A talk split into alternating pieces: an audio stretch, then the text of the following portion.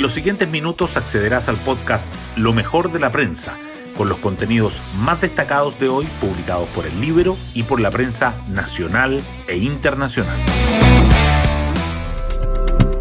Muy buenos días, ¿cómo están? Hoy es lunes 20 de marzo del 2023. Soy Pía Orellana y les cuento que tres jornadas consecutivas lleva el gobierno lidiando con el fantasma de los indultos otorgados en diciembre de 2022. Ayer fue el ministro de Justicia el encargado de reaccionar, asegurando que para tomar la decisión de conceder el beneficio, el presidente Boric sí tuvo a la vista los informes de Gendarmería que recomendaban no indultar a seis de los 13 reos. En otro tema, un 86% de los encuestados por CADEM está de acuerdo con el emplazamiento al Congreso realizado por el general director de Carabineros Ricardo Yáñez la semana pasada. Un 67% en tanto cree que el Ejecutivo no apoya de forma decidida la acción de la policía uniformada. Finalmente, el país debe partir la semana con una mala noticia. Chile ocupa el lugar 17 en el índice de terrorismo global y es el segundo peor país de la región. Hoy destacamos de la prensa. Gobierno acelera proyectos sobre expulsiones y enfrentará votación clave por autopréstamo. En pleno debate sobre las deportaciones de extranjeros pendientes de ejecutar, el Ejecutivo apostó por acelerar el trámite de dos iniciativas que buscan agilizarlas. Por otra parte, la Cámara votará mañana la reforma que habilita autopréstamos con fondos previsionales, una moción promovida por diputados que ha sido cuestionada por el Gobierno. La agenda legislativa también incluirá mañana la votación en el Senado de la jornada laboral de 40 horas. El ministro de Justicia, Luis Cordero, confirmó que el presidente Boric tuvo a la vista los informes desfavorables para seis de los presos condenados por delitos ocurridos durante el estallido social que fueron indultados en diciembre, pero dijo que ese no es el único insumo que se considera al momento de tomar la decisión. Agregó que caso de informes desfavorables de gendarmería con decisiones diversas es más regular de lo que se cree. Chile sube hasta el lugar 17 en el índice de terrorismo global.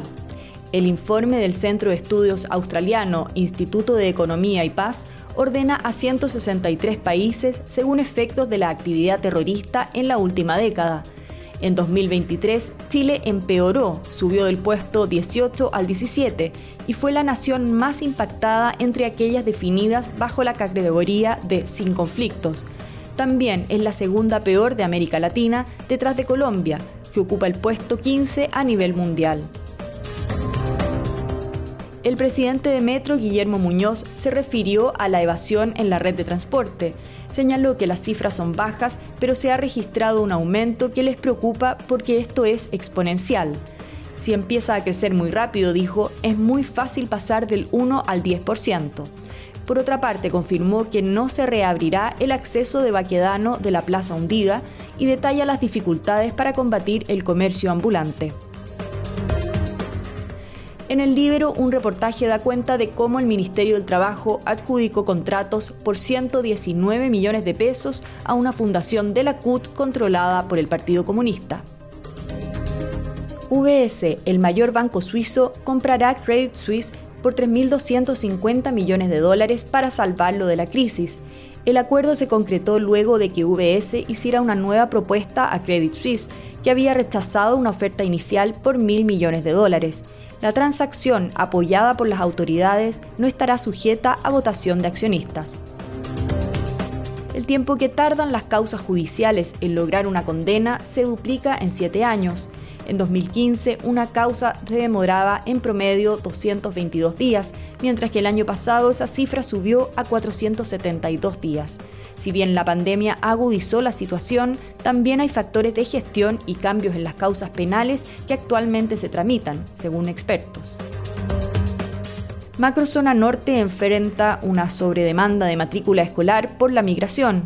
El año pasado, Iquique, Alto Espicio y Antofagasta encabezaban el registro de comunas con niveles más saturadas por requerimientos de cupos en establecimientos educacionales.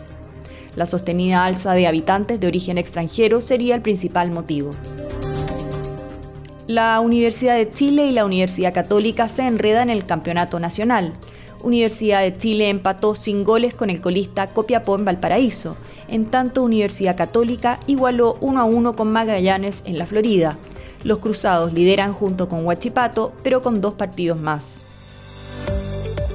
El rock pone su sello en el cierre de Lollapalooza. Tame Impala, James Addiction y 21 Pilots marcaron la última jornada del festival, donde también se presentaron Pablito Pesadilla y Plumas. Se calcula que más de 240.000 personas fueron durante los tres días. Así llegamos al final de este podcast donde revisamos lo mejor de la semana. Me despido y espero que tengan un gran inicio de semana.